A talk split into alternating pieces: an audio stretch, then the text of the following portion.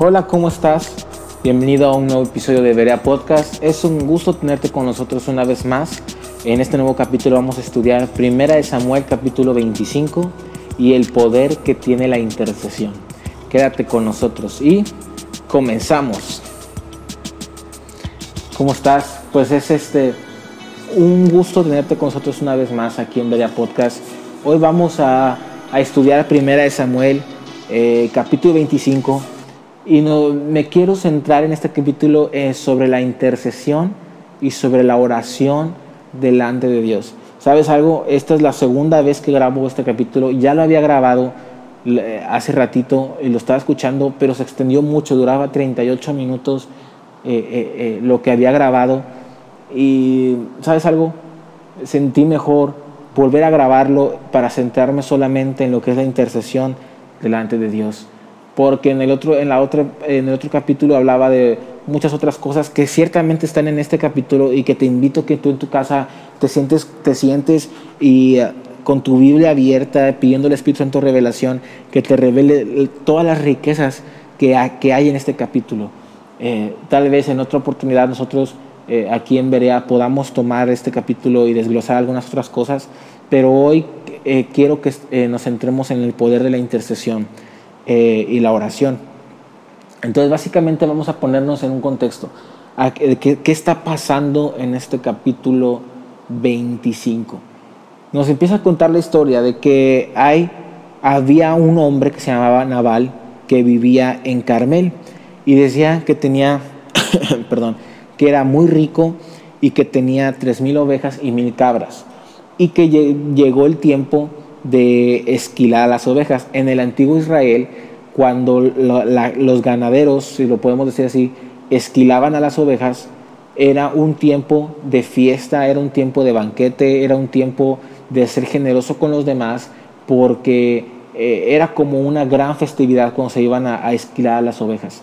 Se invitaba a los vecinos, a la gente a que viniera a participar de la fiesta, de comer, a bailar, etc. Y es lo que estaba pasando con Naval. Ahora, nos dice que Nabal tiene una esposa que se llamaba Abigail y la Biblia la describe en el capítulo 4 como una mujer de buen entendimiento y de hermosa apariencia. En la Biblia solo hay otras dos mujeres a la que la Biblia se refiere con, la, con esta palabra hermosa apariencia y es Raquel en Génesis y a la mismísima reina Esther en, obviamente en el libro de Esther. Esta mujer tenía dos cosas era una mujer que era bella por dentro, pues era entendida, temía a Dios y eh, tenía un carácter conforme el, el, corazón de Dios y aparte tenía, era muy hermosa por fuera. Entonces dice la palabra que el varón, que su esposo se llamaba Naval, y dice que el, el Naval era duro y de malas obras y era del linaje de Caleb. Y dice que David de repente escucha que Naval está esquilando sus ovejas, que Naval está de fiesta, y dice que David manda a dos, a dos jóvenes, a, diez jóvenes, perdón, para que le digan, oye, eh, voy a parafrasearlo, ¿no? Le dice, fíjate, Naval nos envía David para decirte, primero que nada, que felicidades por la esquila de tus ovejas, y dos, que nosotros como, como ejército de David y él mismo hemos cuidado a tus a tus pastores mientras estaban con los rebaños y gracias a que nosotros los cuidamos, no les pasó nada, tus ovejas están bien, tu economía está perfecta y ya ha llegado el tiempo de esquilar a las ovejas que te cuidamos.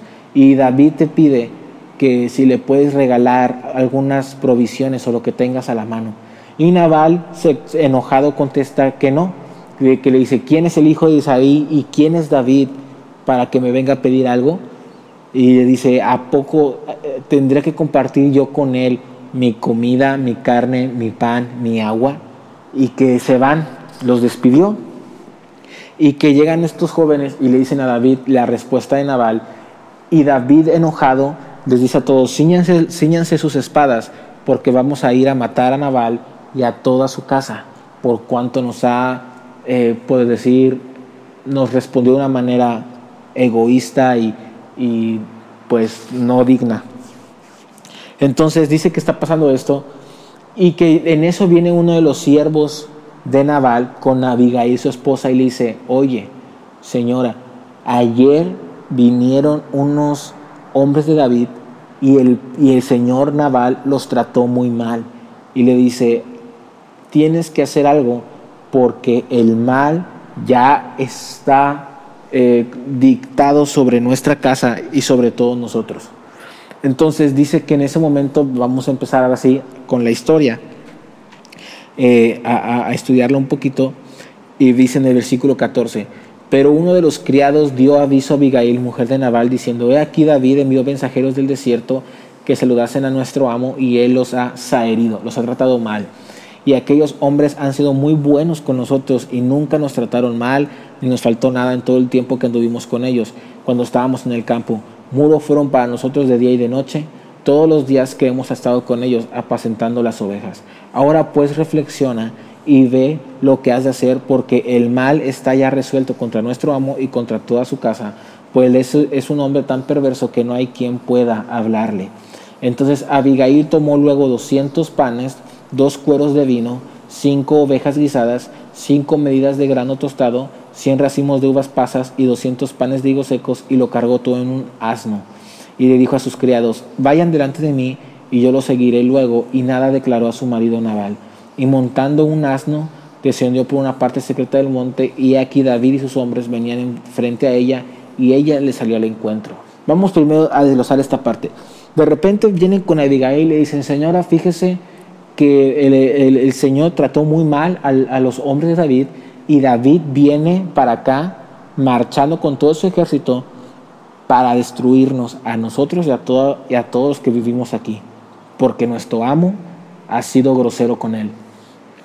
Y en ese instante dice que Abigail no tardó nada y cargó unos asnos con pasas, con ovejas guisadas, con pan tostado, eh, grano tostado, perdón, y sale al encuentro de David. Entonces, punto número uno, ante una crisis, Abigail inmediatamente accionó.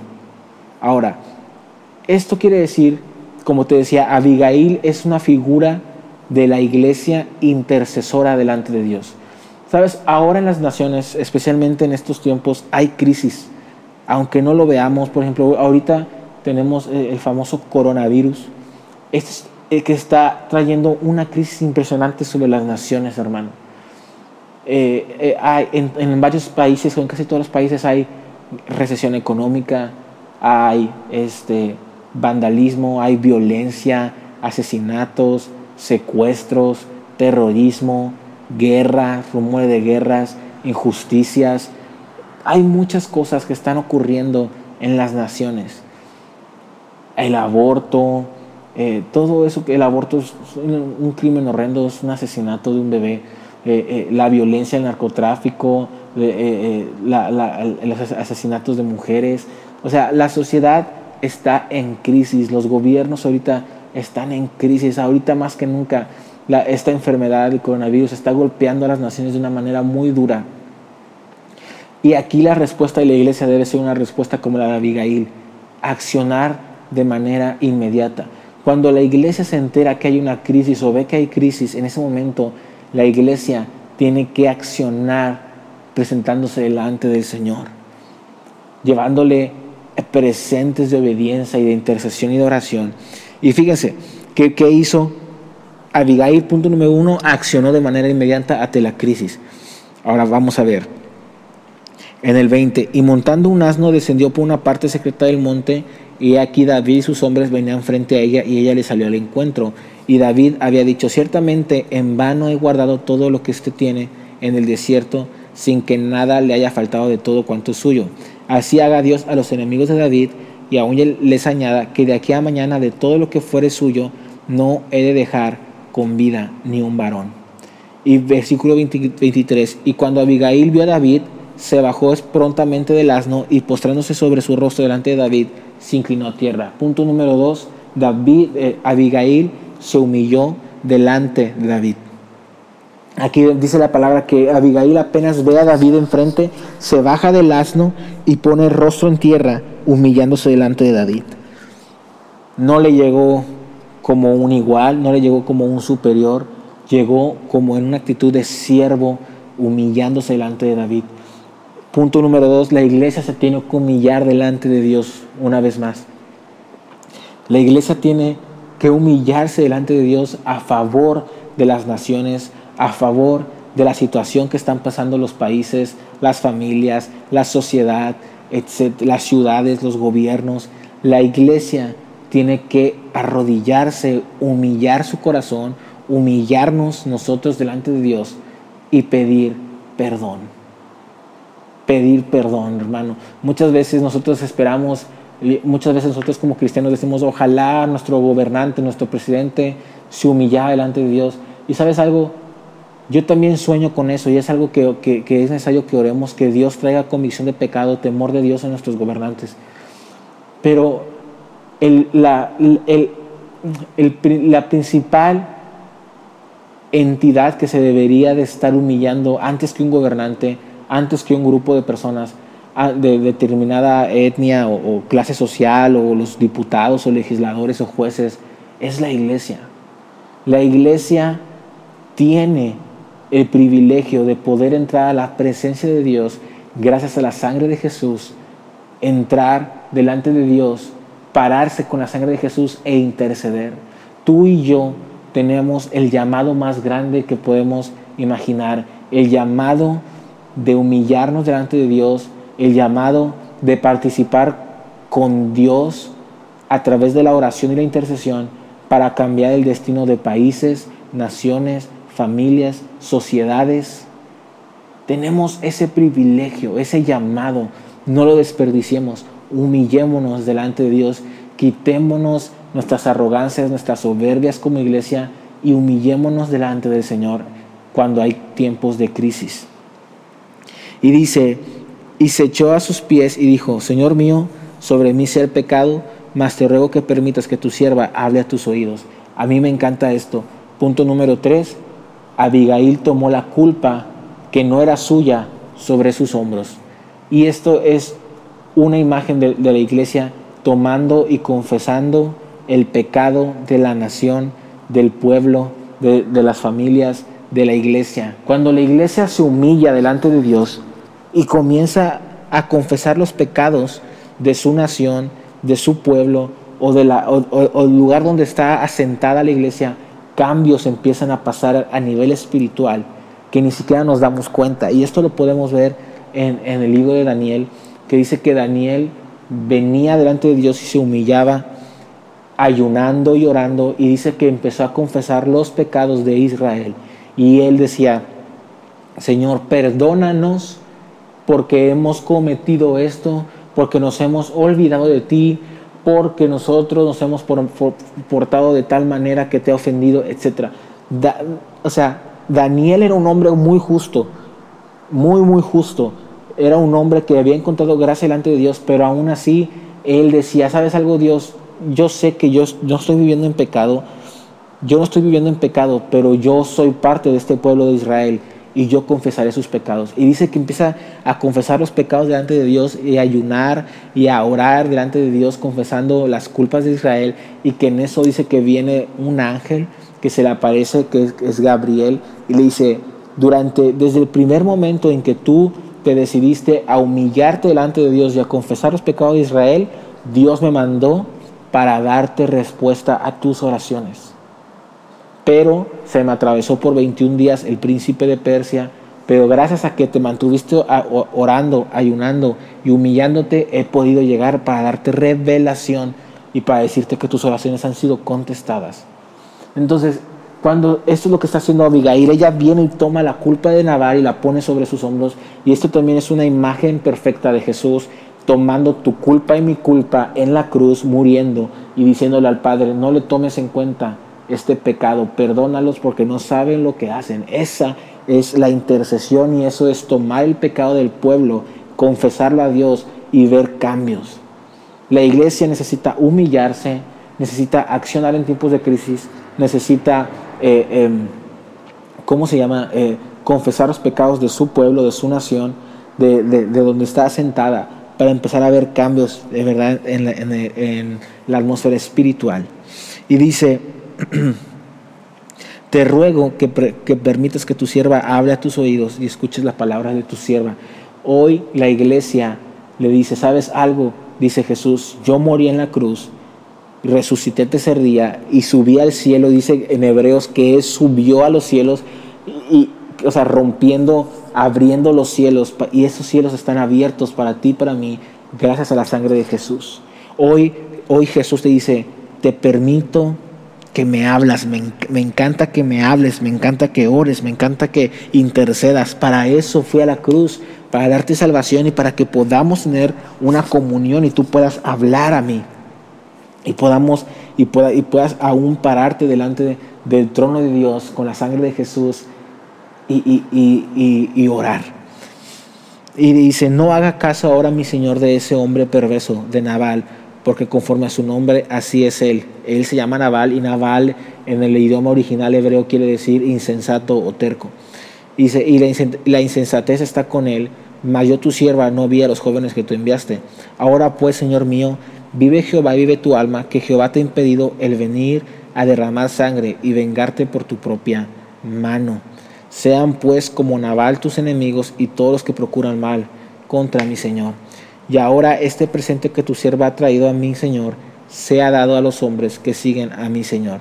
Y yo te ruego que perdones a tu sierva esta ofensa, pues Jehová de cierto hará casa estable a mi Señor, por cuanto mi Señor pelea las batallas de Jehová, y mal no se ha hallado en ti en tus días. Aquí vemos que Abigail le, empieza a decir, perdona a Nabal, perdónalo, él, él es insensato, pero perdónalo. Y tú y yo como iglesia tenemos que pararnos delante de Dios y decir, por ejemplo, en mi caso yo soy mexicano, Señor, perdona México, Señor, perdona eh, la inmoralidad sexual, perdona la corrupción, perdona la mentira, perdona, Señor, eh, eh, la idolatría, perdona la violencia, el narcotráfico, perdona, Señor, todo lo que se está levantando en México, perdónalo, Señor, perdónanos, perdónanos, yo mismo soy mexicano, perdónanos. Tú puedes hacer esto por tu nación, eh, ah, eh, si nos está escuchando en Costa Rica, si nos está escuchando en Argentina, en Estados Unidos, en Colombia, en El Salvador, en Honduras, eh, tú puedes hacer esto por tu nación, confesar los pecados de tu nación delante de Dios y, pedir perdón, perdón, perdón. Y me encanta porque el corazón de Abigail delante de David era perdónanos y no manches tu, tu mano de sangre porque tú tienes promesas de Dios, a ti te han dicho esto. Ella le empezó a recordar a David lo que Dios había hablado de él y le dijo, por favor no derrames sangre, inocente, no derrames sangre, porque ¿qué van a decir de ti?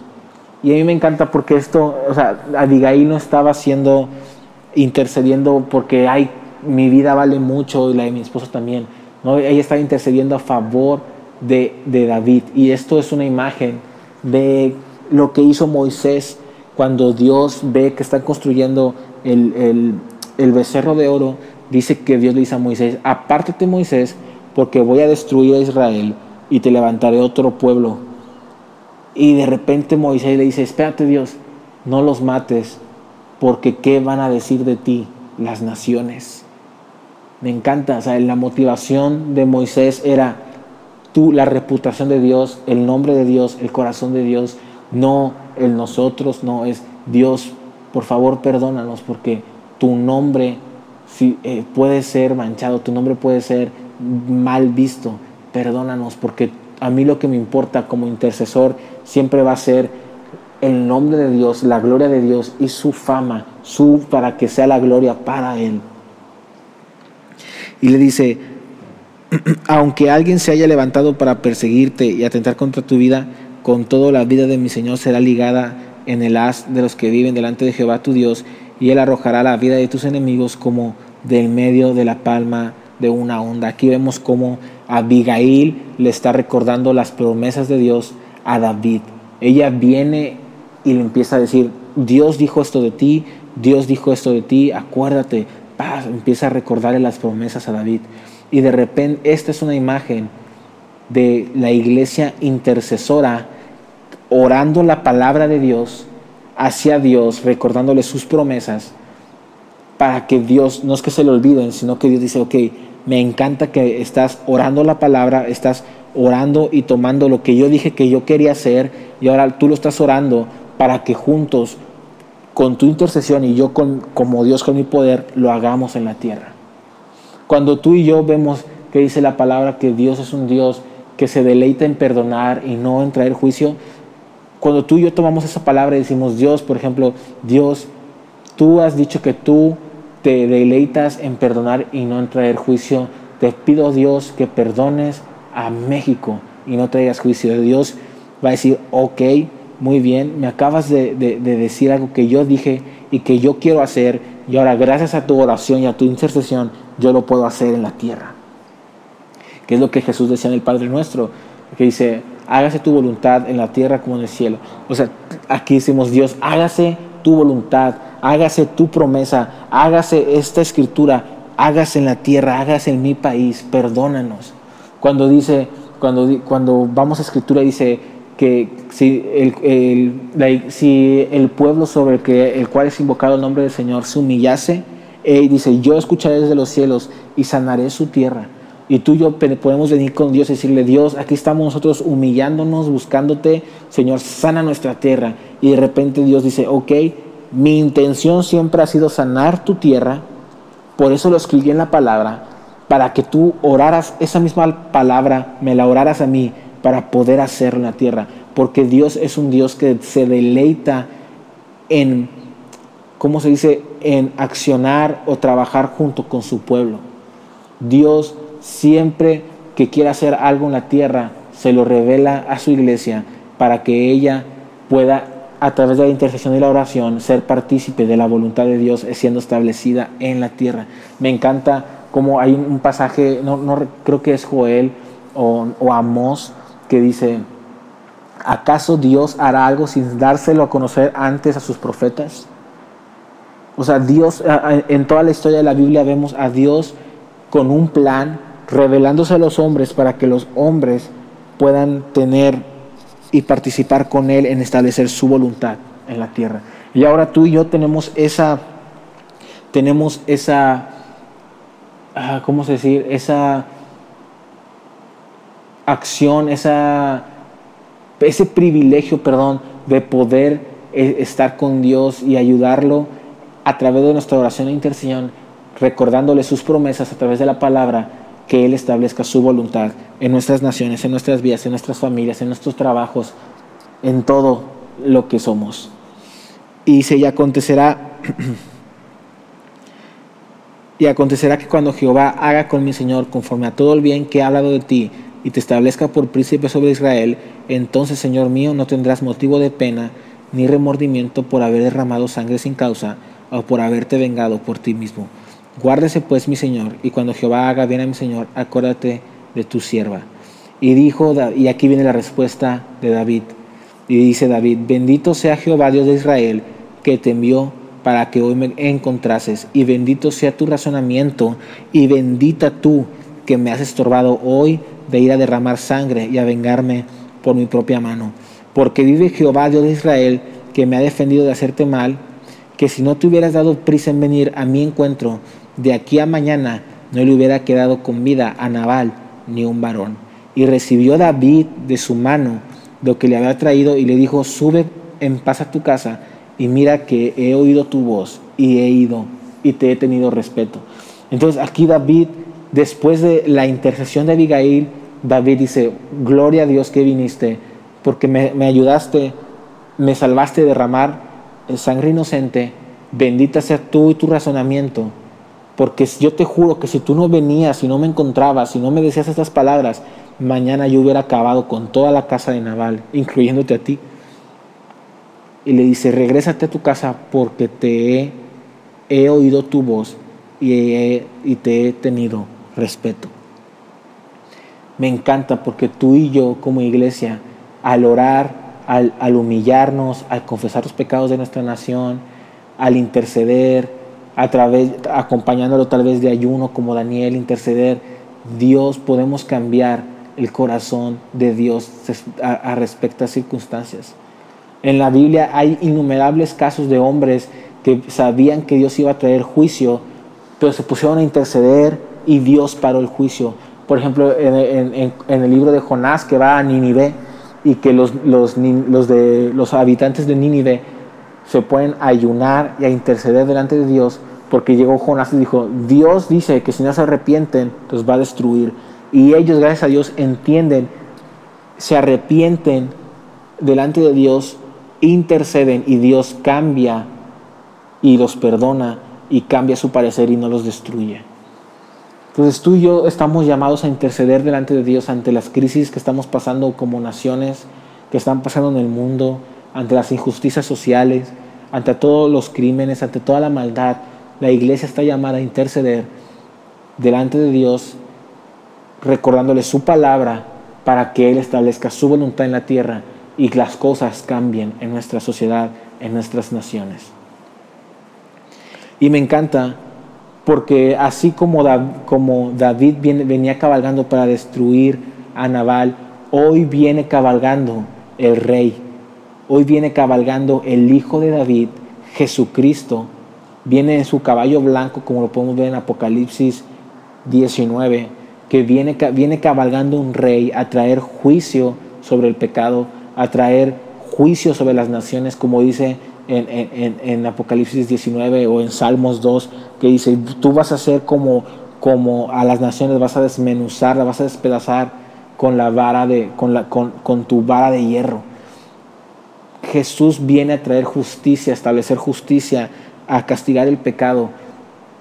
Y así como Abigail se encontró con el rey y gracias a que ella intercedió, cambió la situación sobre su casa, hoy tú y yo podemos encontrarnos ante el Hijo de David que viene cabalgando y hacer que detenga sus juicios, que detenga la, y que haya perdón y que restaure. Tú y yo tenemos ese papel importantísimo. Hoy viene cabalgando un rey a traer juicio y a destruir la maldad. Pero tú y yo podemos, aún tenemos tiempo para pararnos delante de este rey, humillarnos, clamar, tomar la ofensa de nuestra nación sobre nuestros hombros y confesar nuestros pecados y los pecados de nuestra nación delante del Rey para que Él nos perdone y en lugar de traer juicio, traiga vida, traiga misericordia. Espero te haya gustado este, este capítulo de Berea Podcast. Eh, espero te sea de bendición. Te animo a que estudies eh, a fondo este capítulo. Hay muchas otras cosas.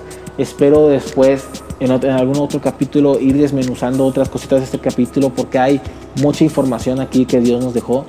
Pero espero que este capítulo sirva para que te para levantar un intercesor en ti, eh, en tu pueblo, en tu iglesia y que te haya sido de bendición. Si fue, si fue así de bendición y te edificó, por favor compártela con tus amigos, compártela en tu iglesia local, eh, eh, ayúdanos para llegar a otras personas. Síguenos en nuestra página de Instagram que es Instaverea. Ahí anunciamos colaboraciones. Cada que hay un capítulo nuevo, ahí lo anunciamos. Y pues nada, muchas gracias por estar aquí. Te amo, bendiciones y nos vemos en el próximo capítulo.